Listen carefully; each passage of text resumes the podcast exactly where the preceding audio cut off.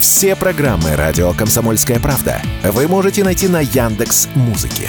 Ищите раздел вашей любимой передачи и подписывайтесь, чтобы не пропустить новый выпуск. Радио КП на Яндекс Музыке. Это удобно, просто и всегда интересно. Что будет? Честный взгляд на 19 октября. За происходящим наблюдают Иван Панкин и Егор Арефьев. Здравствуйте, друзья, в студии радио «Комсомольская правда». Иван Панкин и Егор Арефьев. Мы рады вас приветствовать. Я напоминаю, друзья, что в Рутюбе, во Вконтакте идет прямая видеотрансляция. Подписывайтесь, пожалуйста, вступайте в группу и на канал подписывайтесь. А, разумеется, не забывайте писать в чате ваши вопросы в середине, в конце этого часа, в середине следующего будем на них отвечать во время больших перерывов, когда будет работать во время рекламы микрофоны в студии. И, разумеется, друзья, не забывайте про подкаст-платформы CastBox, Яндекс.Музыка, Google Подкаст, Apple Подкаст, многие другие. Рекомендую вам агрегатор, который так и называется, подкаст.ру. Ну и наш сайт radiokp.ru. Там есть кнопка «Прямой эфир» телеграм-канала «Радио Комсомольская правда». Там дублируется видеотрансляция, потом выкладывается целиком. Так что можете всегда ее найти там, если вдруг с какими-то другими платформами у вас произошли проблемы. Мой телеграм-канал «Панкин». Начинаем. Что будет? Да, у нас э, Владимир Путин или Пу Ти, как, э, может быть, его называли в Китае, в общем-то, завершил э, свое общение с э, Китайской Народной Республикой, всеми его лидерами. И по итогам этой поездки было, точнее, ну да, поездки, назовем ее так, была пресс-конференция, на которой Владимир Владимирович рассказал о некоторых важных вещах, о некоторых важных моментах, которые нас, собственно говоря, касаются тоже. Мне больше всего понравилось, там, там было про все, там было про много. Мне больше всего понравилась вот мысль мысли о том, что трансформация наступает на Украине, и наш президент хвалит э, страну за это. Украину? Да, да, да, да. Хвалит? Да, вот, понимаешь? Прекрасно. Вот. Я также подумал, потому что если есть такие, как бы это сказать, интонации, значит, мне кажется, что а, стоит думать о чем-то хорошем уже в скором, в скором времени. Да после 24 числа можно было им думать о чем-то хорошем, с учетом того, что сейчас есть картинка того, как Израиль бомбит газу. Пожалуйста, вам. Да, возможно, возможно, э, это как-то повлияло, не повлияло, но, в общем, э, президент сказал о том, что Киев начал делать первые шаги к мирным переговорам, как, чего раньше не было, потому что мы помним, какая была раньше позиция, а ну-ка давайте а, нам границу 1991 года, а ну-ка ноги сейчас мы на стол закинем, потому что у нас есть обложки всех мировых журналов, потому что у нас есть новый Черчилль, к которому прислушивается, он в зеленом свитере, и он вам укажет э, ногтем, в какой э, стороне угла нужно присесть. Вот. Прошло время, прошло время, а теперь оказывается, что немножко все не так. Мы слышим сейчас, сказал Владимир Владимирович, что мы вроде как бы готовы к каким-то переговорам, и это правильная трансформация, трансформация в правильном направлении. За это похвалю. Но этого недостаточно, отметил президент, который любит напоминать нам о том, что нужно работать над собой, и Киеву тоже есть над чем работать. Видимо, нужны еще какие-то конкретные шаги. Вот э, мы их будем очень сильно ждать. Ну и предложений всяких там интересных в этой связи. Мне очень понравилось, что в последнее время Владимир Путин стал много общаться с зарубежными лидерами. От э, венгерского премьера Орбана, э, потом во время ближневосточного кризиса. Ну, это понятно, в силу того, что как раз э, началась война там. А, он пообщался со всеми лидерами а, Персидского залива, там, вот, ближневосточных стран. Угу. И сейчас вот в Китае с огромным количеством а, людей, лидеров провел встречи. Это на самом деле хорошо, давно такого не было, чтобы Путин прям так много со всеми общался. Я подозреваю, что действительно сейчас будет создана некая ось, о которой так давно и много говорят, а все вот эти страны, они, ну, кроме ближневосточных, потому что переговоры с ними были связаны конкретно с тем, э, с отношениями между обострившимися между Израилем и Палестиной. А вот все остальные действительно, видимо, окажут нам какую-то в этом смысле поддержку. Не зря, не зря ведь и э, БРИКС разрастается потихонечку. Э, так что ось, о которой так много говорят сейчас, это Россия, там КНДР, Иран, еще, может быть, какие-то страны, действительно появится ближайшей перспективе. Ну, такая ярко выраженная. Только как она будет выглядеть, пока непонятно. Может быть, опять будет создан какой-нибудь союз типа БРИКС, только называться будет как-то по-другому, новая аббревиатура. Пекин, ну Посмотрим. да. Ну а... и, соответственно, Китай, да, в ней, конечно, тоже как-то поучаствует, безусловно. Да, все Может, идет... неофициально, с учетом того, что они осторожничают, чтобы не нарваться на санкции. А я думаю, ты знаешь, уже не будет таки, такого... Вот мы наблюдаем уже который эфир э, на фоне про события, которые происходят, мы наблюдаем, как вообще в целом ломается вот это слово официально. Ломается вся вестфальская система, которая, собственно говоря, задала матрицу суверенитета и субъектности. В целом, потихонечку, как мы видим, по вспышкам вот этим всем утрачивается право принятия принятия решений на своей территории. И это не наше какое-то ноу-хау, к сожалению, а может быть, к счастью. Вот. И у каждая страна в целом признает, что есть наднациональные интересы. Это могут быть ресурсы, это могут быть там сфера информации, безопасности, ядерное оружие, естественно. Ну вот. И мне кажется, что вот эти пресловутые границы на контурных картах, которые мы учили по географии, они потихонечку будут растворяться. Конечно же, формально там они будут сохраняться, речь не идет о каких-то блоках глобальных, странах. Но, конечно, они будут. И страны, которые развивающиеся, которые поменьше, они, конечно, вынуждены будут, чтобы не умереть э, на этом новом витке истории, идти на уступки ради каких-то э, вот определенных больших плюшек. Поэтому оси и прочие союзы, я думаю, безусловно, мы будем наблюдать. И все это, друзья, все это означает, что вот этот вот однополярный мир, мир, где э, бал правит Соединенные Штаты Америки, он окончательно ломается. Не люблю все эти разговоры о том, что скоро развалится Соединенные Штаты Америки, э, канут в лету и так далее. Потому что, конечно, никуда они в ближайшее время не канут, но только потеряют вот эту глобальную власть. Вот эта система глобалистская, которая выстраивалась десятилетиями, она, конечно, дает серьезные трещины, и мы этот процесс наблюдаем вот в этом самом учебнике истории, в котором мы сейчас живем, тут же еще и один раздел как раз посвящен э, вот этому, а, даже вот есть однополярный мир, да, в котором мы как бы живем, биполярный, там, где правят а, Соединенные Штаты и Китай. Но мы, видимо, все-таки наблюдаем систему, в которой э, будем жить в ближайшее время, а она не однополярная и не биполярная. То есть э, это система, в которой у многих стран будет возможность вести свою политику самостоятельно.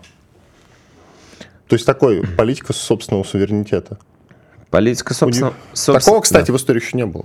Да, собственного суверенитета, но с оглядкой, конечно, на э, реальных союзников. Не на партнеров, в кавычках, да. Я а думал, на... ты скажешь, но с оглядкой а, на Россию. Да, нет, это само собой. Куда на, на, на, на этот шарик как ни посмотришь, мы с любой стороны, с любой точки будем видны. Мне кажется, тут важно вот наше внутреннее понимание, да, я ни в коем случае никакому милитаризму, агрессии, военщине никогда не призывал, не призываю, но вот поймите, мне кажется, очень важно а, не пытаться вот самим для себя или для всего мира быть хорошими и всех в этом убеждать. Потому что вот реальность, она, как показывает пример печальный Нагорного Карабаха, она чуть иначе. И вот как бы ты не был симпатичен Западу, да, а, как бы не нравился твой народ, и каким бы он э, не был распространенным по всей планете, но тебя могут просто поставить под ружье и сказать, как бы, ну вот сейчас убирайся с этой территории, да, как было с Нагорным Карабахом, или э, мы покажем, что у нас оружия больше. Вот, к сожалению, э, так это работает сегодня. И это не значит, что вот э, Россия какая-то плохая не отправила своих солдат умирать в очередной раз на, на другую территорию, да, как там с Афганистаном и так далее было. Это просто значит, что вот, ну, вот реальность такова, и в ней нужно работать, в ней нужно находить какие-то пути решения. Вот сейчас Independent мне очень понравилось, э, Ваня, знаешь, что написала, они восхищаются, как э, Владимир Путин одним шагом э, сократил поставки оружия на Украину. А, шаг этот был, с одной стороны, простой, с другой стороны, э, как бы рабочий. Если работает, почему бы не использовать? А что за шаг они имеют в виду? Шаг... Ближневосточный конфликт? Или что? Нет, стратегия ядерной угрозы. А, а, то есть Владимир Владимирович как бы намекнул а, о том, что, в общем-то, есть и другие пути воздействия в мире, в этом многополярном друг на друга, и Европа и Штаты сразу же начали немножко думать, а стоит ли нагнетать этот конфликт. Кстати, на Украине тоже очень смешная распространенная версия. Они всерьез, некоторые аналитики, говорят так, знаете, почему нам не до... Э, сократили поставки оружия? Так. Чтобы Третья мировая не началась. Ах, Потому что вот как мы что. сейчас получим оружие, как мы сейчас России этой покажем, и полетят клочки по закоулочкам. Вот именно поэтому они сказали нам, ребята, хватит, типа, остановитесь, так вы слишком быстро Россию разбомбите. Понимаешь, такая есть версия. На самом деле они молодцы по части того, как придумать оправдание самим себе. Преподно, они, преподнести, где, да. Гениально. Они да. найдут выход из да. любой ситуации. 100%. В этом смысле нужно, конечно, покланяться. Брать Там, пример Грубо вам. говоря, даже наши охранители в этом смысле, наши пропагандисты, У я нас думаю, что не нашли бы выход. Слишком открытые, лобовые русские люди, которые говорят, эх, сейчас вот мы, правда на нашей стороне. А там говорят, да мы, мы, бы, их, мы бы могли вас размотать, да только связываться неохота, оружие нам просто. Руки марать. Да, да, да. Действительно. А, но про мирового жандарма еще немножечко напомню. С одной стороны, ведь э, вот этот вопрос спорный, можно будет, кстати, его сегодня с кем-нибудь из наших спикеров э, обсудить. Нужен ли миру некий мировой жандарм? Вот этот вопрос давай сегодня будем а, задавать разным экспертам. Интересно давай. послушать их мнение. И с военной точки зрения, и с политической, и с политологической точки зрения. Иван Панкин и Егор Арефьев в студии радио «Комсомольская правда». Делаем небольшой двухминутный перерыв. После этого вернемся и продолжим. Слушайте радио «Комсомольская правда». Никуда не переключайтесь. И напоминаю про трансляции в Рутюбе и во Вконтакте. Можете там нас смотреть. Радио «Комсомольская правда». Срочно о важном. Что будет? Честный взгляд на 19 октября.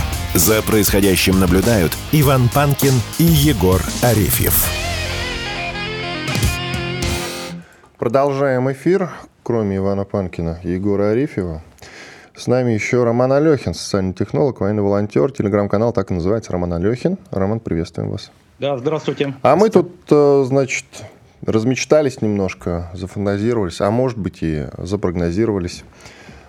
Вот сейчас, когда Путин в Китае, все чаще звучат разговоры о том, что вот эта самая ось-то выстраивается, новая российская ось, там, грубо говоря, э, ну, сейчас накидываем варианты Россия, КНДР, Китай, Иран, может быть, и кто-то еще. Появится такая ось, появится у нее какое-то название. И, возможно, Сирия, даже... может. Ну, Сирия, допустим, да. И будет у нее какое-то название, возможно, даже какое-то влияние. Но штука в чем? Ломается, очевидно, однополярный американский мир. Он может быть биполярным, а может все-таки превратиться, как мечтает Владимир Путин, в многополярный мир. Но тогда не будет никакого мирового жандарма. А справится мир без мирового жандарма? Нужен ли вообще некий мировой жандарм нашей планете? Как вы считаете, Роман? Ну, наверное, действительно многополярный э, мир, он нереален. Вот Все-таки нереален, вы не верите, да? Нереален, да, потому Ясно. что должна быть и система сдержек противовесов. Да, вот э, там биполярный э, мир может быть но вот именно многополярный не может, потому что э, власть-то она не только людей затягивает, да, но и она затягивает целое государство, то есть группы людей. То есть каждый человек, э, вот, ну, есть же, не все стремятся во власть. Да, вот вы там не стремитесь, не все. Да откуда хотя, вы знаете? Хотя СМИ это тоже власть. Пятая вот. или Но какая есть там люди, которые не стремятся во власть вообще, а есть люди, которые стремятся во власть, да, то есть и власть им нужно больше, больше и больше, и, соответственно, это же все отсюда выходит. Государствами управляют э, люди, и, соответственно, когда э, доходишь до определенного уровня, да, хочется власти еще больше, хочется власти над всеми. И, соответственно, просто вот э, мир без полярности, да, без э, гегемонии кого-то, э, ну, такой мир невозможен. Ну, его пока не смогли сделать вообще за все это время существования мира никто. Так Всегда зачем же тогда Владимир Путин, который, как бы, мы знаем, человек умный, о нем постоянно говорит.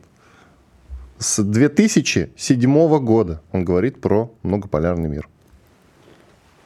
Ну, с 2007 года многополярный мир э, так и не построен, но... Ну, слушайте, это дело не двух дней, согласитесь. Ну, опять же, да, э, биполярный или, допустим, трехполярный мир. Это уже многополярный, это уже не однополярный мир, да, и уже есть система. Так, какие проблемы у нас со связью, хотя обычно с Романом такого не случается. Сейчас, я думаю, через пару мгновений связь наладим и продолжим разговор. Ну вот, к сожалению, Роман не верит в то, что возможен э, значит, многополярный мир в глобальном смысле этого слова. Это когда значит, большинство стран, не все, конечно, но большинство стран как бы сами за себя. А, возможно, что будет э, несколько центров, как мы любим общаться на этот счет э, с главным экспертом по панрегионам Андреем Школьниковым.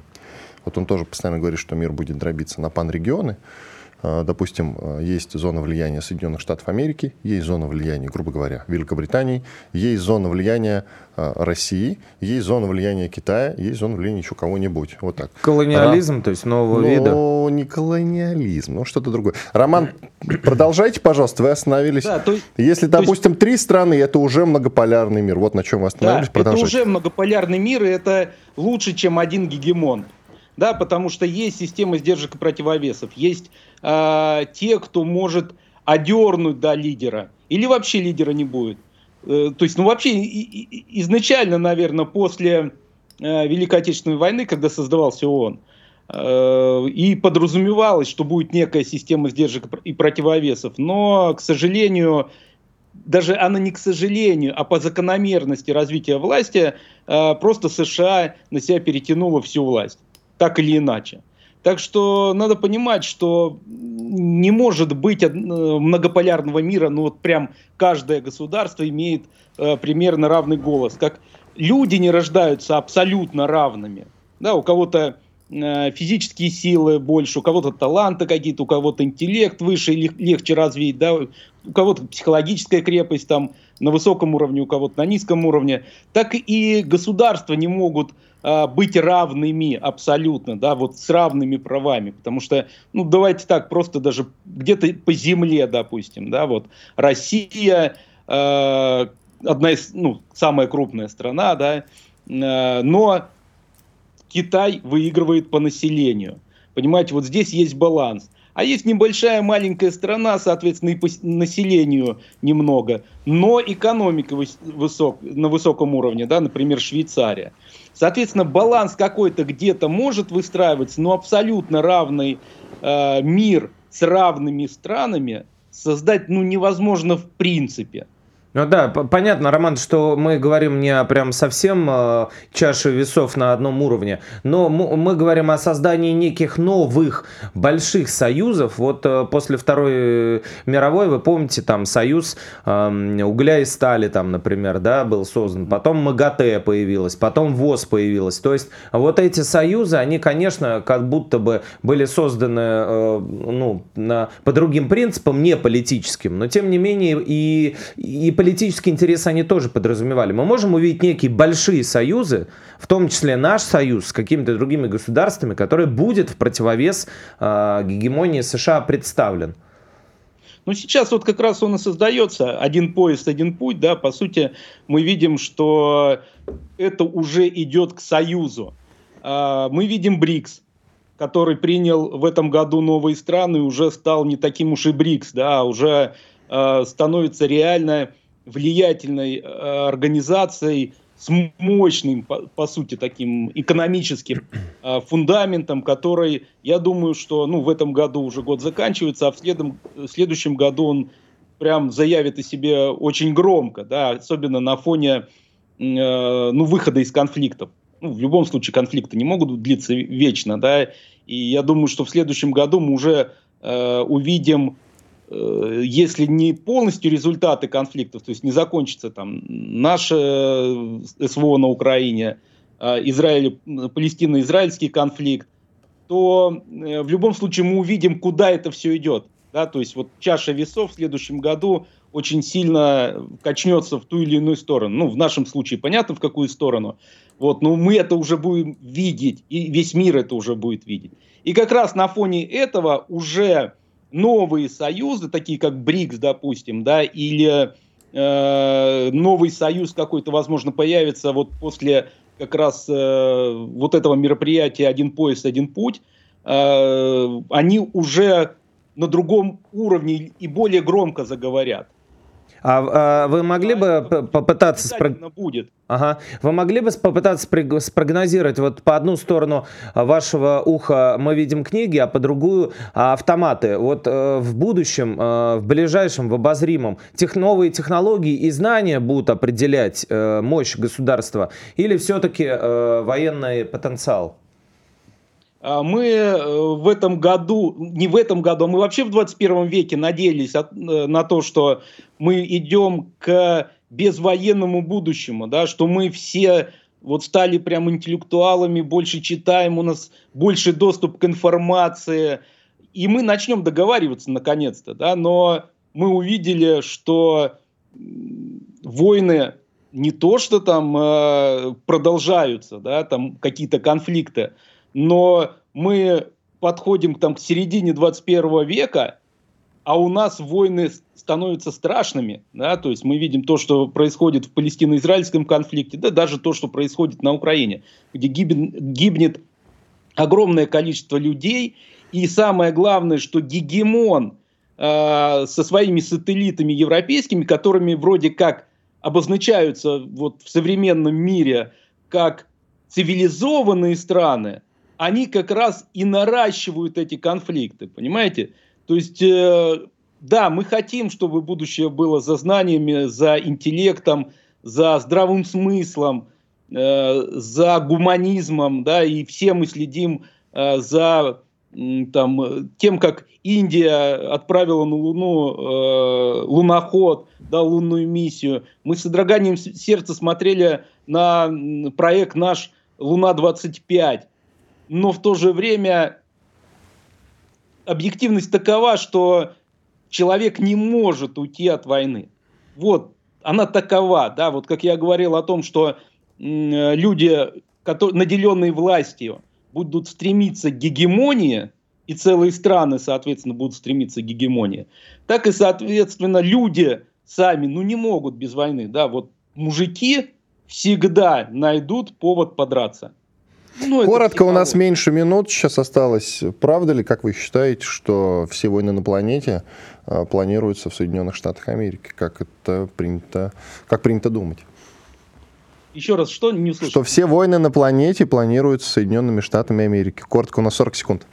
Э, да, вот э, проблема американцев в том, что они пытаются всех американизировать, то есть сломать национальный код из-за этого и начинаются, в принципе, все войны на планете. Ну, а дальше уже сам план, план войны, конечно, разрабатывает Америка, как гегемон.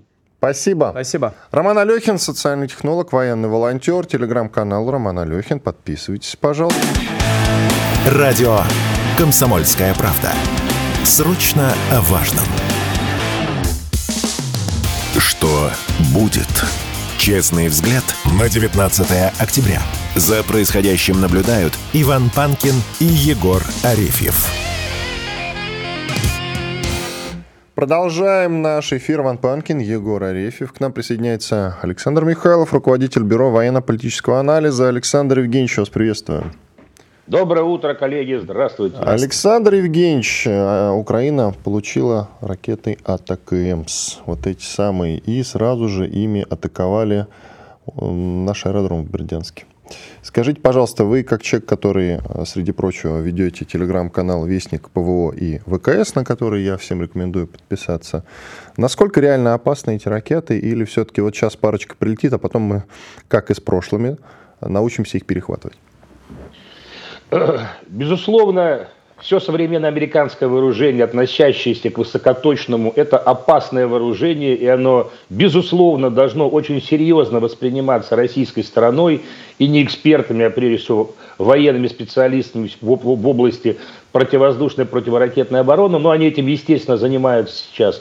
Э, это, это тактический армейский комплекс.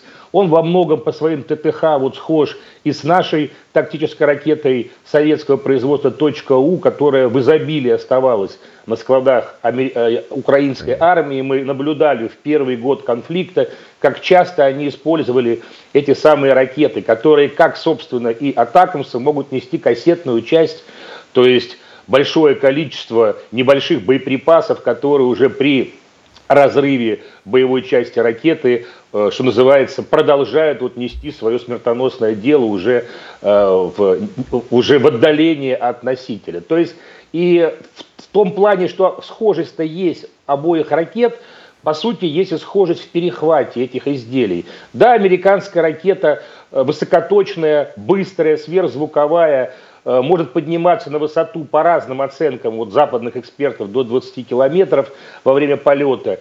А, но опять же, у нас же есть системы средней и большой дальности, которые как раз работают по таким изделиям.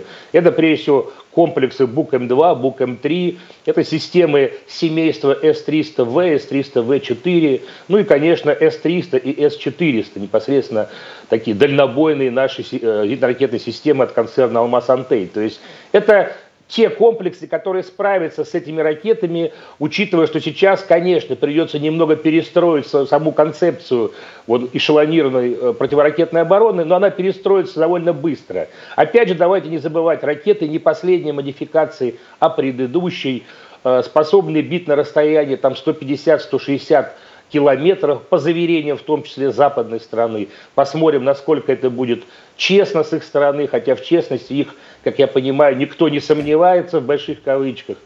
И я думаю, то, что 20 изделий, о которых было заявлено источниками в США, но это все-таки не тот размах да, или объем, который можно напугать российскую группировку на протяжении линии фронта в 1200 километров. То есть и это далеко не тот запас, не тот боекомплект, который можно решить все военные задачи против российской армии на протяжении такой линии боестолкновения. Поэтому а угроза серьезная, оценивать надо трезво, но тем не менее пеплом посыпать голову тоже пока не стоит.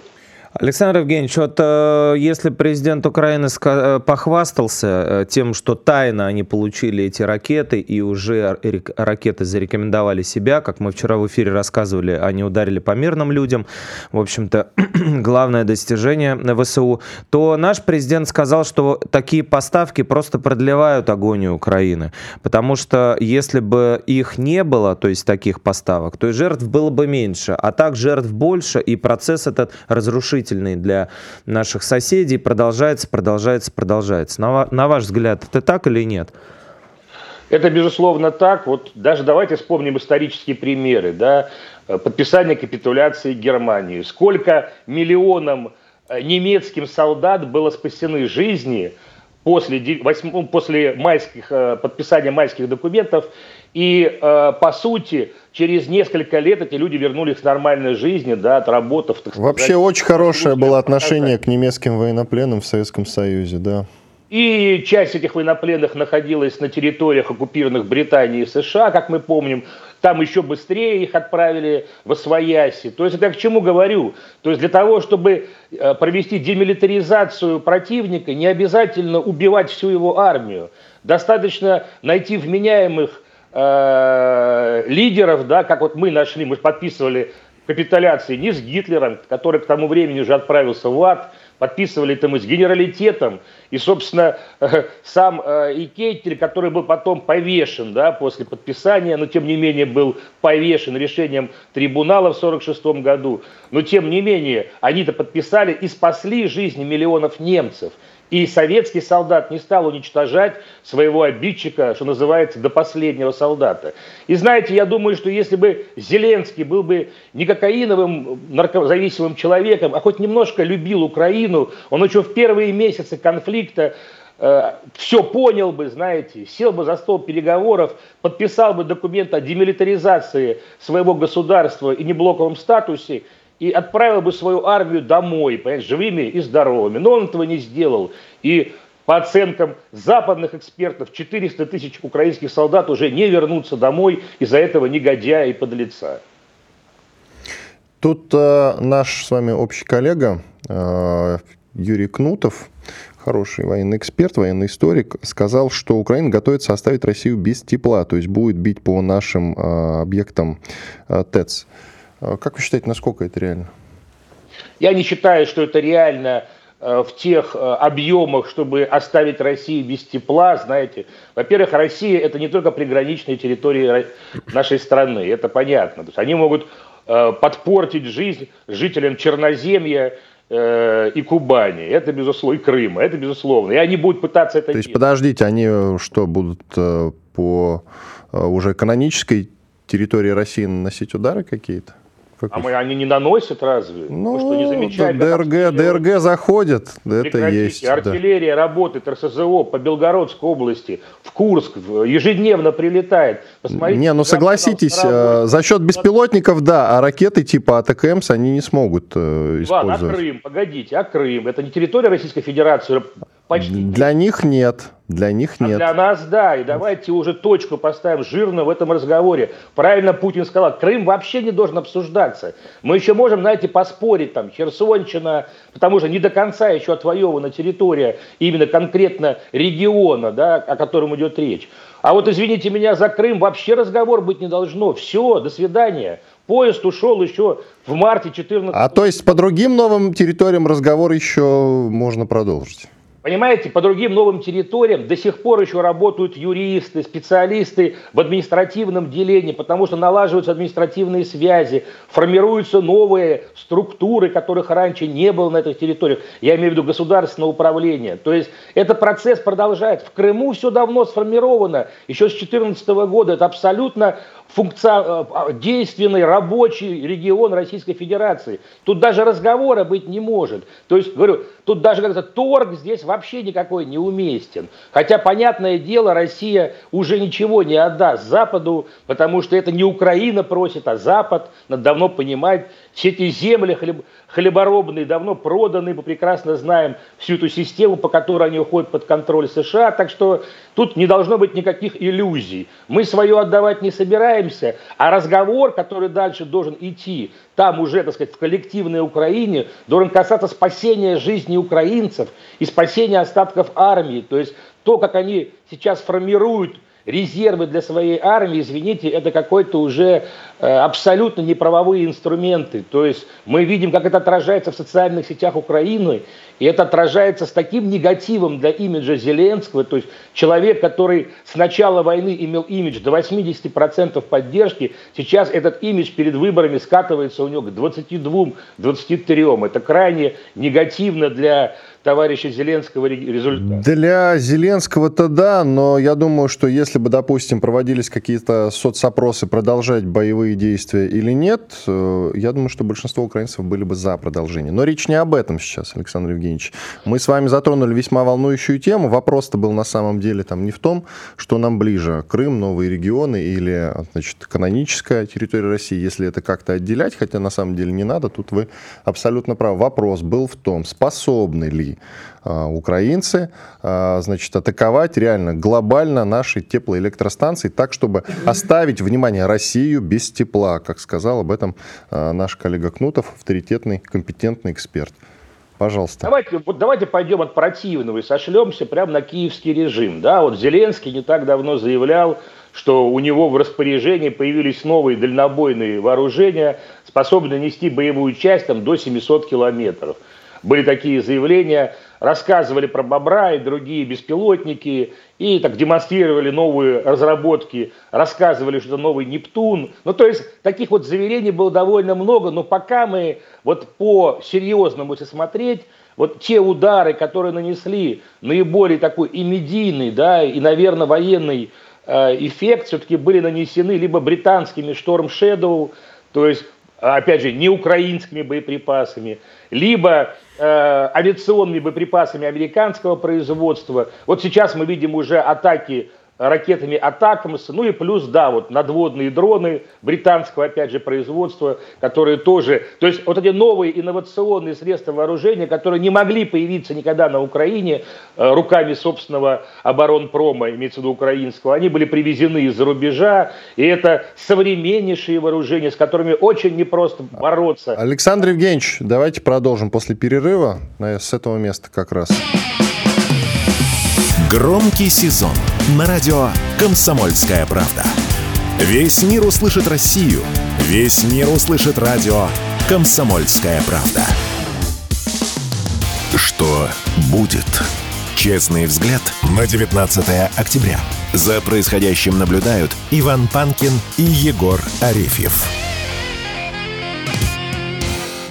И продолжаем разговор с Александром Михайловым, руководителем Бюро военно-политического анализа. Александр Евгеньевич, итак, вопрос был, способна ли Украина как-то нанести какие-то глобальные атаки по нашим теплоэлектростанциям, так, чтобы оставить жителей России без тепла. Вы начали отвечать, сказали, что как раз сейчас все те вооружения, которые используют украинцы, это, ну, если по части ракет, это западные Storm Shadow, французская модификация Scalp, вот АТКМС э, пришли американские.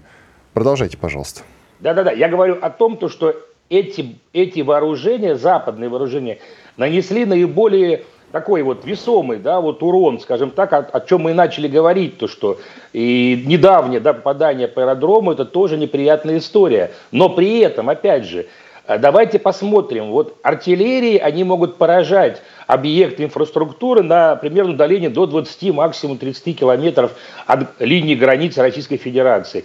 Далее у них есть в распоряжении либо западные, вернее, либо остатки советских вооружений, то есть советские РСЗО, советские пусковые установки для э, ракет э, тактического действия, либо использование уже американских, либо европейских боеприпасов, о, о чем мы только что сказали. Плюс есть целый сегмент вооружения, о котором мы еще не говорили, это дроны. Дроны, то есть различные типы беспилотников, в том числе и беспилотников камикадзе, которых не обязательно возвращать обратно на базу, то есть беспилотники одного, так сказать, э, раза действия, то есть и беспилотники, которые выполняют не только ударные функции, но и функции разведки, функции мониторинга воздушной обстановки, там, раздачи сигнала и так далее. То есть все эти изделия, которые в основном тоже поступают из-за рубежа, также могут залетать на нашу территорию. Их ежедневно сбивает. Посмотрите сводки Белгородская, Курская область. У нас вообще сейчас каждый день просто в сводках по 20, по 30 беспилотников каждый день наши доблестные зенитчики уничтожают на границе Российской Федерации. Но тем не менее беспилотников там много. Украинская сторона хвастается. То 700 прислали новых, то больше тысячи прислали новых БПЛА. Плюс я сам лично наблюдал вот в их пропагандистских сюжетах, что они подвозят к линии боестолкновения 3D-принтеры и печатают комплектующие к беспилотникам прямо на передовой, но это заявляет украинская пропаганда. В принципе, я склонен верить к этим сюжетам. Это действительно технически возможно, потому что боевая часть приделывается к этому БПЛА прямо на месте, он запускается, летит 20-30 минут, поражает, либо не поражает цель. Собственно, их настолько много, что их можно расходовать ежедневно десятками, что украинская сторона, по сути, и делает. Это опасность, и с этим нужно бороться как средствами ЗРК, ЗРС, то есть средствами противовоздушной, противоракетной обороны, так, собственно, и средствами радиоэлектронной борьбы. Но и опять же, на перспективу нужно все-таки создавать ту самую буферную зону от границ э, той самой, как вы говорите, тут часть Российской Федерации консервативная, да, или э, каноническая. каноническая, каноническая часть, вот, как бы это, так сказать, с юмором не звучало в наше невеселое время, но буферная зона нужна, потому что действие БПЛА такого характера тоже несколько десятков километров. Ну вот основные рецепты, других нет. Ну, либо завершать специальную военную операцию на геополитическом уровне и добиваться того, чего мы добились от фельдмаршала Кейтеля, в мае 1945 года. Капитуляция. Александр Евгеньевич, вот э, накануне в Севастополе воздушная тревога была, добивали атаку ВСУ, тоже вы знаете наверняка. Я хотел бы спросить о патрулировании Черного моря. Мы берем его э, под контроль, и 31-е МИГи там будут теперь э, значит, вместе с кинжалами за спиной, э, которые бьют на более чем тысячу километров. О чем это может говорить?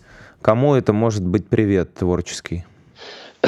Но ведь раньше мы э, демонстрировали свои кинжалы где? В северо-западно, у северо-западных границ Евросоюза, да, либо, грубо говоря, у севера, вернее, у северо-западных границ Российской Федерации, да, то есть в нашей арктической зоне, в нашей западной арктической зоне, в том числе для прикрытия Калининградской области, вообще Балтийского пространства. Сейчас мы перемещаем гиперзвуковые комплексы авиационного базирования на территорию, вернее, в Черноморскую воздушное пространство. Я думаю, это переход некой красной линии в ответ на их красную линию по атакам, потому что есть, что называется, ну, открытая часть да, диалога нашего с коллективным Западом, а есть, безусловно, и те договоренности, которые ну, не афишируются громко, но которые присутствуют в политическом поле. Я считаю то, что после вот этого перехода они дали атакамсы, да, предыдущего поколения, но красная линия перейдена. И мы прекрасно понимаем, что заверение Запада, что они не будут бить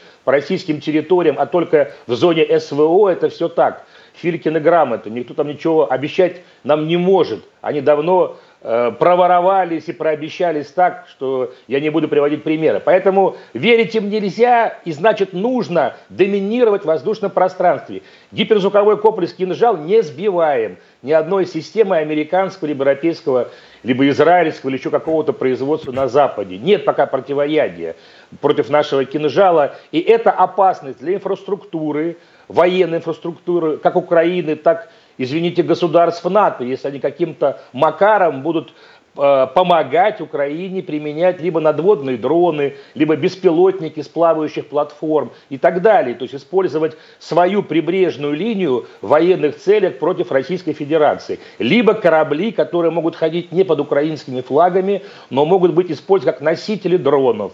Это тоже опасность для нашей военной и гражданской инфраструктуры.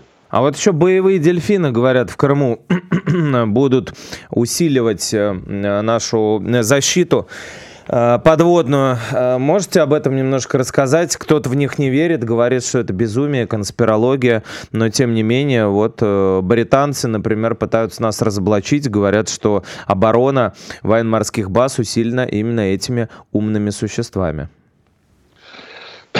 Ну, как известно, в мозгу дельфина в два раза больше нейронных связей, чем в мозгу человека. Это не самое глупое существо на свете, а наоборот самое умное из э, водоплавающих млекопитающих. Его нужно использовать в военных целях, безусловно, я считаю. Вообще все на нашей стороне, понимаете, и Бог, и стихия, и фауна, и флора. Это русская земля, они все нам помогают.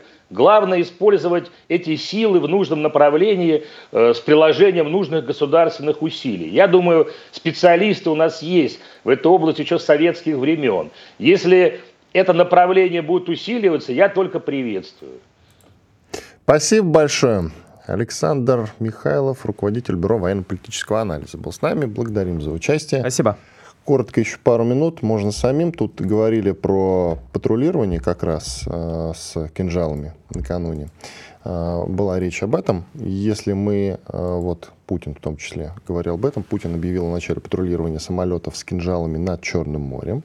Я, честно говоря, не представляю себе ситуацию, при котором мы э, эти нажмем на пуск, и кинжалы отправятся чтобы атаковать какой-то объект, потому что до этого мы кинжалы как-то расходовали не очень охотно по понятным причинам. Штуковина дорогая, высокоточная, и э, так просто ей разбрасываться не стоит. И к тому же это сильно, на мой взгляд, поменяет э, ход специальной военной операции. И если мы начнем применять кинжал, надо просто понимать, друзья, что и Соединенные Штаты Америки что-нибудь такое мощное подкинут Украине. То есть пока у них там вот эти АТКМС, и то не самые лучшие модификации, потому что могут дать и более дальнобойные, скажем, еще что-нибудь. Ракеты Таурус еще не дошли, очень хорошие, э, э, немецко-шведские, очень качественные ракеты, которые вообще, если там брать какие-то самые современные модификации, то ли 900 километров дальность, что ли, что-то такое. Да. Ну, то есть, э, прям из Европы могут нас атаковать вообще легко и непринужденно.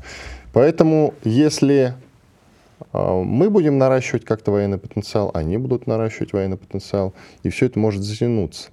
А, я бы не хотел.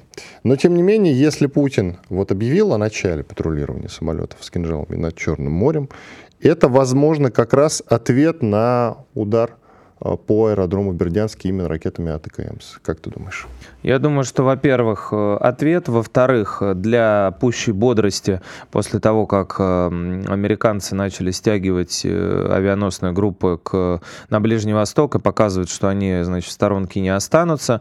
И еще вдруг очнулся Бундесвер, о котором мы, казалось бы, после 45 года позабыли, да, и какое-то время он был нейтрализован Сейчас он подает снова Э, знаки. И на Кипре вдруг внезапно, как оказалось, э, высадились э, бойцы элитного спецназа на случай участия значит, в операции в секторе газа. Вот, то есть, ну, там, заложники, не заложники, это надо потом будет доказывать очень долго, и не докажешь в условиях войны. Но мне кажется, что для демонстрации того, что нам в целом тоже есть, у нас тоже есть крылья, и мы тоже, мы тоже умеем летать, и синица вот эта в небе, да, которую мы хотим поймать. Ну вот, э, мне кажется, вполне себе синица в руках. разумный, разумный шаг, да. Чем да, журавль в небе. И журавль, которого мы поймаем, да. Мне кажется, это очень разумный шаг и, в общем-то, говорит о многом. По крайней мере, если президент на, на этом сакцентировался, это все не случайно. Вот ты сказал, у нас есть крылья. Я сразу вспомнил слова из марша авиаторов э, середины 20-х годов. Там была такая строчка «Мы рождены, чтобы сказку сделать Делать. былью». Да. Так и будет. «Комсомольская правда». Радио, которое не оставит вас равнодушным.